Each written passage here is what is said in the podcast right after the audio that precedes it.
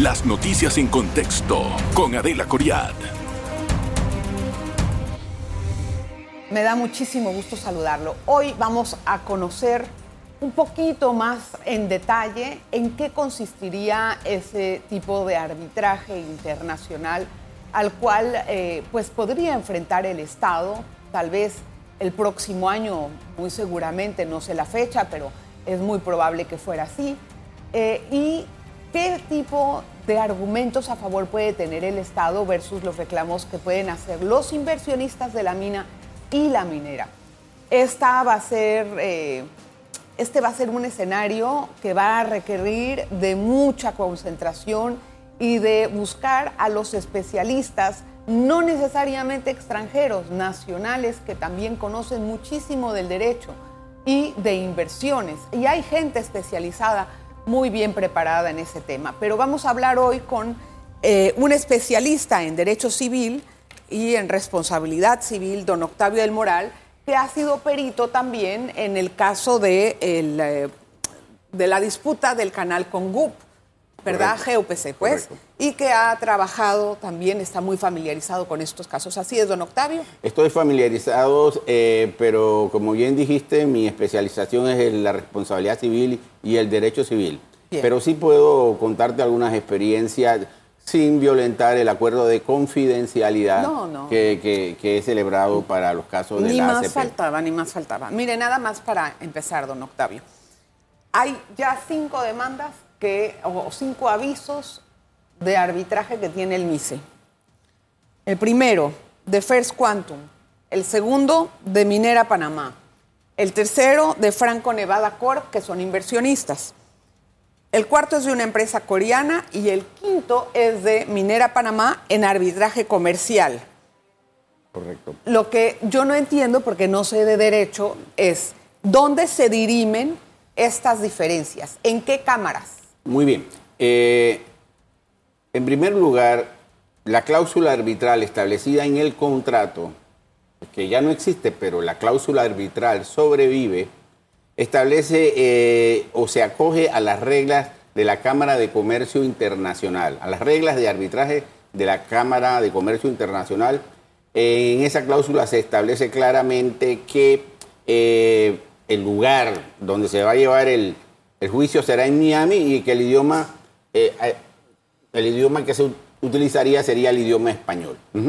Muy bien, eso efectivamente está establecido. Eso es en la Cámara de Comercio Internacional. Correcto, déjeme decirle, eso es de acuerdo a las reglas de la Cámara de Comercio Internacional. Por el Tratado de Libre Comercio. No en, un, no en un sitio específico, las partes pueden escoger o pueden cambiar de opinión, o sea, decir que no se haga en Miami, sino que lo van a hacer en otra parte. Ok, pero ahí está la sede, entonces posiblemente, no importa el lugar, sino es bajo qué tipo de, reglas, sino es, con la Cámara de Comercio Internacional. Las reglas procesales, las, las, reglas del arbitraje, son las reglas de arbitraje de la Cámara de Comercio Internacional. El tema de fondo se debe dirimir, porque así lo establece el contrato, de acuerdo al derecho panameño sustantivo. ¿Todos tienen que dirimirse por separado o se acumulan? Eh, eso, es una muy buena pregunta, pero te puedo decir de antemano que no veo como un proceso que se rija por las reglas de la Cámara de Comercio Internacional se pueda acumular con un proceso eh, en base a las reglas del CIADI. O sea, allí, en mi opinión personal, no hay posibilidad de acumulación. En cuanto a los otros procesos, digamos que los demás se hagan de acuerdo. Ok, déjame decirte algo muy importante. En relación con, con eh, el, proceso ante la Cámara de Comercio Internacional, solo se pueden acoger a ese proceso el Estado y Minera Panamá, porque esas son las únicas partes ah. de ese contrato. O sea que todos los otros inversionistas acá no. Todos Digamos Franco Nevada y la empresa coreana, ¿no? Todos los inversionistas están recurriendo al tema del CIAI. Tendrían que recurrir. Ellos no son parte de, de esta cláusula arbitral y, por lo tanto tendrían que acogerse al otro proceso. O sea, por ser inversionistas de la mina, digamos. Ellos no están en esta cláusula arbitral. No están. Ahora, don, Octavio, imagínese que el gobierno dice, no te reconozco el contrato porque es inconstitucional. ¿Prevalece la, la cláusula de dónde se, se dirimen las diferencias si no existe contrato? Como te mencioné, creo que antes de iniciar el programa, eh, la cláusula arbitral sobrevive al contrato. Hay que tenerlo claro. La cláusula arbitral y solo, solo es vinculante entre Minera Panamá y, el, Estado. Quiere decir que el, Estado no puede argumentar que no reconoce el contrato. entre las partes y el Estado no. Entre, la, entre Minera Panamá y el Estado no. En cuanto a las otras, se amparan en dos tratados. El tratado donde Panamá eh, se acogió o aceptó las reglas del CIADI y se ampara también, se ampara también en el Tratado de Libre Comercio entre Panamá y Canadá, eh, que establece en, el artículo 9 eh, precisamente el sometimiento de los conflictos eh, de los inversores a, las reglas del UNCITRAL, que son las reglas de arbitraje de las Naciones Unidas. Sí, a ver, antes de seguir avanzando, haga la diferencia entre la Cámara de Comercio Internacional y el CIADI. Muy bien. Para que la gente pueda entender la audiencia. Ok. Eh, yo diría que la Cámara de Comercio Internacional, o sea, las reglas de arbitraje de la Cámara de Comercio Internacional son las reglas, eh, digamos, más frecuentes o más comunes a que se someten los, eh, las partes cuando tienen un tema de carácter internacional e inclusive local. O sea, eh, otra situación muy diferente es las reglas de arbitraje de la UNCITRAL, que es la organización, las reglas de arbitraje de las Naciones Unidas, aprobadas por las Naciones Unidas, que se aplican en caso de arbitrajes por el CIADI. ¿Qué es el CIADI? El CIADI es el convenio eh, internacional de, arreglos de diferencias de inversión. De inversiones, de inversiones. Y Panamá suscribió ese tratado, ¿no? Entonces eh, se ha suscrito con muchísimos otros países y el propósito fundamental de ese arbitraje es la protección o brindarle al inversionista la seguridad jurídica de su inversión. O sea que de salida ya hay algo a favor del inversionista de salida. De salida, porque este arbitraje... Porque es para proteger las inversiones. Es para proteger las inversiones. Mm. ¿Te cuento algo más? me lo cuenta, me lo cuenta después de la, de la pausa. para regresar rápido, no se mm. le vaya la idea, por favor. No se vaya, regresamos enseguida. En breve regresamos con En Contexto. Gracias por estar en sintonía. Antes de ir a la pausa, dejé a nuestro invitado Octavio del Moral con la palabra en la boca. Me iba a recordar algo importante que es. Sí, mire, el CIADI eh, nació en Washington eh, con el propósito de, de que los inversionistas extranjeros se sintieran protegidos en sus inversiones. O sea, es, es un organismo eh, proempresarial. Yo me atrevería a decir que es un organismo proempresarial. Por otro lado, por otro lado, eh, yo he escuchado mucho decir aquí que es posible que se presente una contrademanda contra la minera. No es la, según lo que entiendo, no es la actitud que toman los estados, porque eso tiene que ser hasta después de que se dirima todo.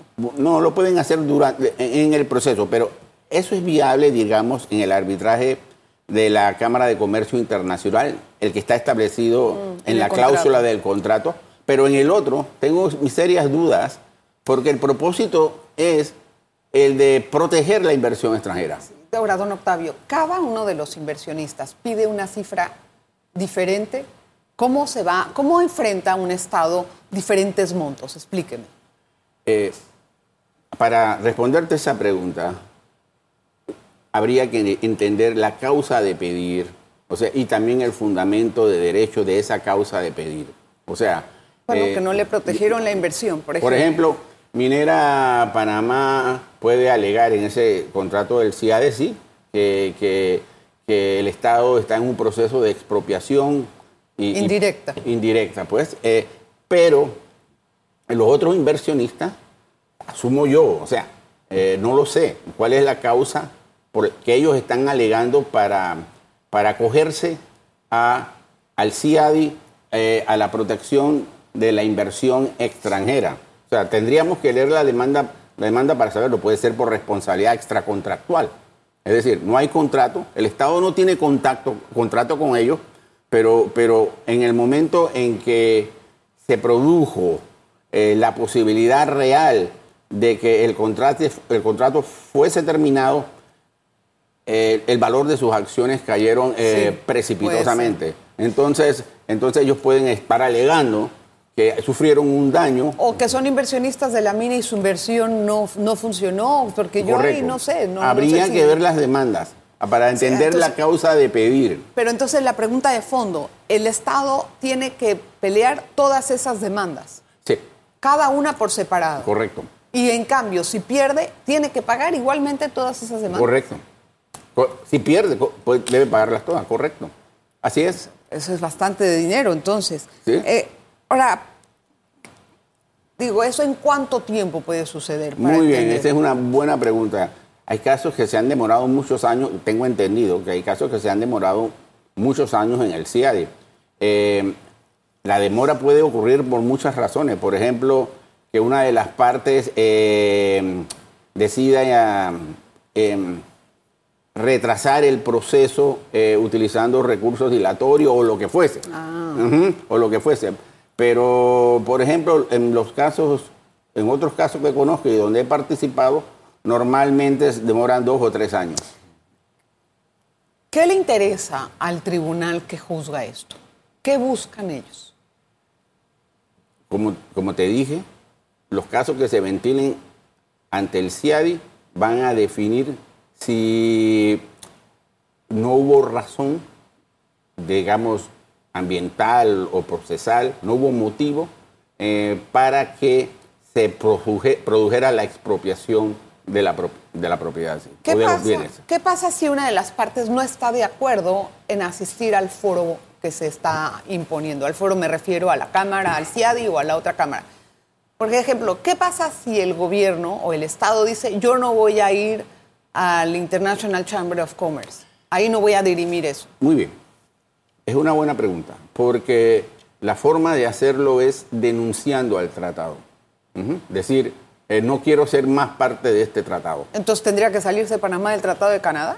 Sí, o del tratado de- de- del CIADI, por ejemplo, o del tratado de Canadá. Pero si es que el Tratado de Libre Comercio marca ahí donde se dirimen. Correcto. Eh, entonces, eh, ese es el problema. Eh, normalmente, eso no operaría en este caso, la denuncia, porque qué, qué- qué casualidad que la denuncia se está presentando, presentando justamente después de las causas que dieron a la presentación de la demanda. Entonces, y, y esa, y es- o sea que y esas cláusulas tienden a sobrevivir eh, la denuncia del contrato. La denuncia quiere decir cuando un Estado se sale del contrato. Se sale del contrato por, porque simplemente cree que el, que el tribunal arbitral es parcializado. ¿Qué puede argumentar el Estado a su favor? Más o menos tenemos una idea de lo que puede argumentar una parte afectada, pero el Estado, ¿qué puede argumentar a su favor? Yo creo que el Estado en este momento eh, tiene la- el fallo de la Corte Suprema de Justicia, que es bastante exhaustivo, y creo que ahí aparecen la mayor parte de los argumentos a favor del Estado. Un tribunal valora literalmente si se violó la constitución interna o no. Muy buena pregunta.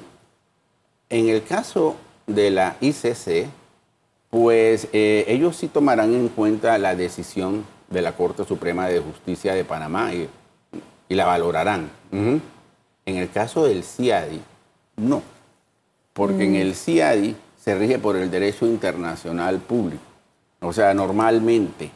Mm, así, que, así que ellos pueden perfectamente eh, O sea, bajo, el otro no es tan valorado de que violó la constitución. Correcto. Y entonces ahí qué puede alegar el gobierno. Eh, Este, este es un tema que va a depender mucho del material probatorio que se presente al proceso. Ca- Cada parte, yo he escuchado que hay un grupo político eh, que va a hacer o intentar que se hagan todas, toda clase de auditorías, ¿no? Sí, bueno, las auditorías, Auditorías. Pueden, ser, pueden ser buenas, pero hasta el momento el es gobierno no- nunca, mandó, nunca mandó a hacer ninguna. Correcto. Lo que acabas de decir es muy cierto. Puede ser que no encuentren, puede ser que no encuentren nada. Puede ser que encuentren pruebas. La pregunta, don Octavio, es eh, si el Estado mismo hizo un contrato que luego la Corte declaró como inconstitucional, ¿cómo valora eso el tribunal, sabiendo que el que hizo, el que, el que negoció el contrato fue el Estado con el inversionista? Eso es lo que yo no entiendo. Es- esa decisión corresponde al tribunal arbitral. Vuelvo y te repito, eh, cada parte tendrá la oportunidad de presentar sus pruebas y sus contrapruebas correspondientes y esa decisión la tomará el tribunal arbitral. En el caso de la ICC, yo siento que estamos ante un foro más justo. En el caso del CIADI, el- o sea, que el otro cree que es más proempresarial. correcto, el otro, es, el, el- otro es pro empresarial, se creó para eso. O sea que ahí podrían aprovechar a pedir lo que quieran. ¿Cómo se mide después el monto que se va a pagar en caso tal? No, Evidente- le- no, no- no les pagan lo que piden. O sea, ¿cómo, cómo después se, se tasa un Mire, monto? en la cláusula novena, que es, que es la cláusula que tiene que ver con, con, con la inversión eh, y con la forma de dirimir eh, conflictos por razón de las inversiones, se establece que debe ser un valor corriente, un valor actual, o sea, y ahí se valorarán muchos elementos como, como lo son eh, el, daño emergente, que es el daño, digamos que lo que ya ha pagado la, la minera y el lucro cesante, que- que es discutible, pero también se valorará en, en ese arbitraje. Voy a hacer la pausa, don Octavio. y Vamos a regresar con más. Hay muchas cosas interesantes que vamos a conversar después del cambio. En breve regresamos con En Contexto. Seguimos con nuestra conversación con el abogado especialista en Derecho Civil, Octavio del Moral. En el 2017 se declaró inconstitucional el contrato, Correcto. pero la mina siguió operando. Ten- Tengo entendido que así fue. Bien. Antes del 2017, ¿verdad? Pero, eh, eh, hay una, Tenía que ver. ah, una ¿qué es lo aclaración, que- una aclaración importantísima. Recuerde que se solicitó una aclaración de la sentencia. Pero eso no, eso no cambia la sentencia. No, la sentencia no estaba, eh, no era final, definitiva y obligatoria, no estaba ejecutoriada. Pero no la ejecutoriaron por, por, por, por No, delay. hubo una- una- Cuando sale un fallo es una sentencia. Sí, pero la, no queda ejecutoriada. Si se presenta una aclaración, la ley te permite solicitar la aclaración. Si se presenta una aclaración, queda ejecutoriada cuando sale finalmente la el resultado de la aclaración. Esa aclaración duró cuatro años. Sí, duró cuatro bueno, años. Fantástico el trabajo si- de, los, de los magistrados del momento. Cuatro o cinco años, no sé cuánto duró. Estuvo fantástico ese, ese, ese trabajo. Una aclaración no la veían bien. Cuatro años. Cuatro Muy años. bien, ok. Pero independientemente de eso, entonces usted dice que como no se había publicado, entonces la mina tenía estatus legal. No, yo no estoy segura. O sea, Mire, eh, los fallos son los fallos.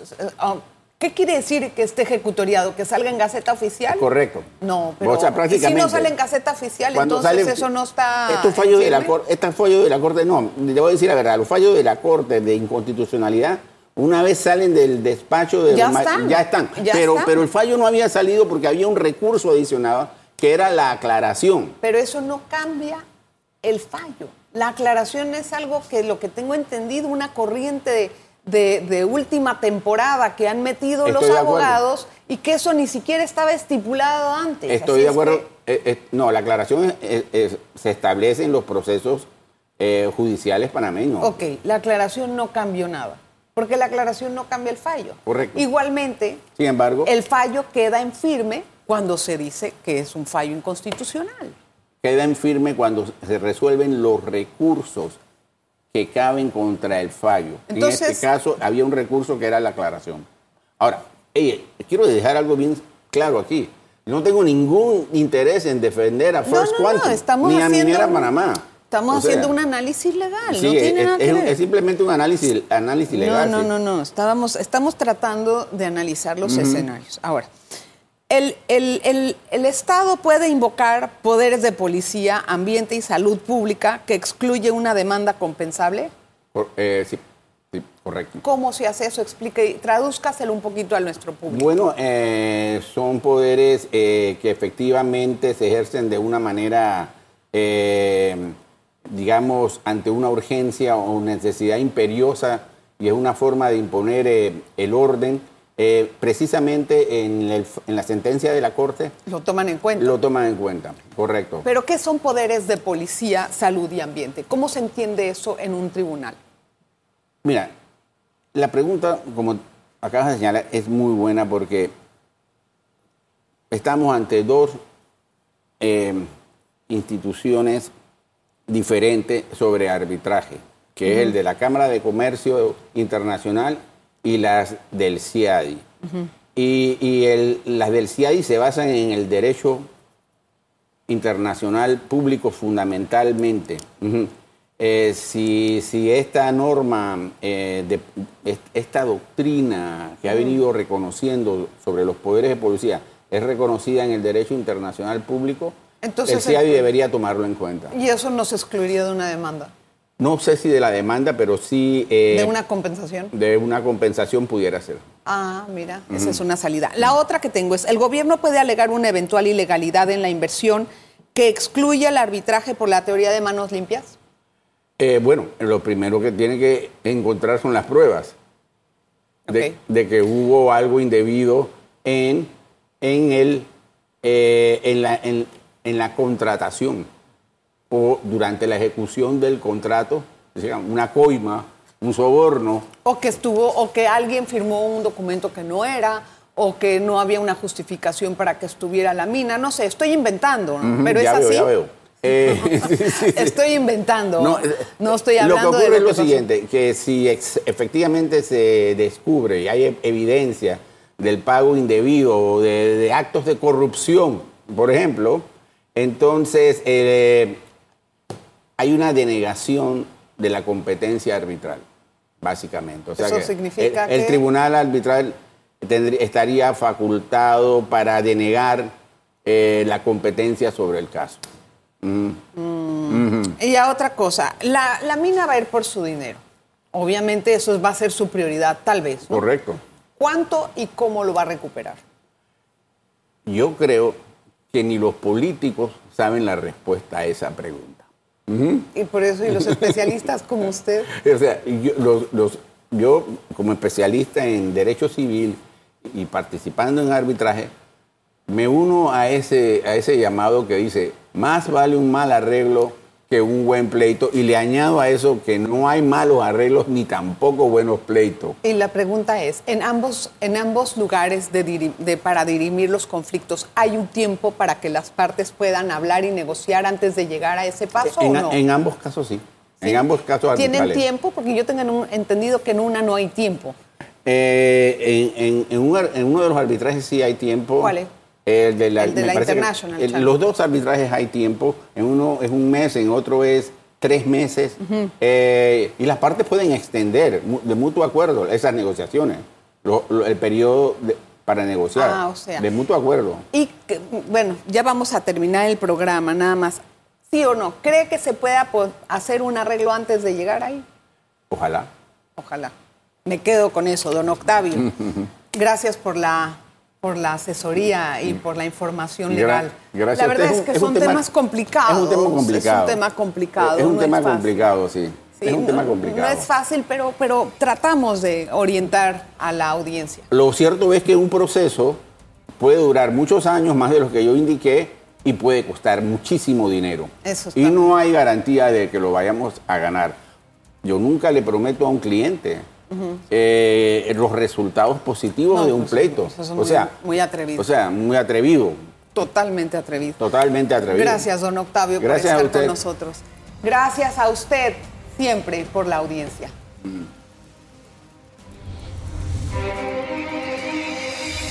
Las noticias en contexto con Adela Coriad.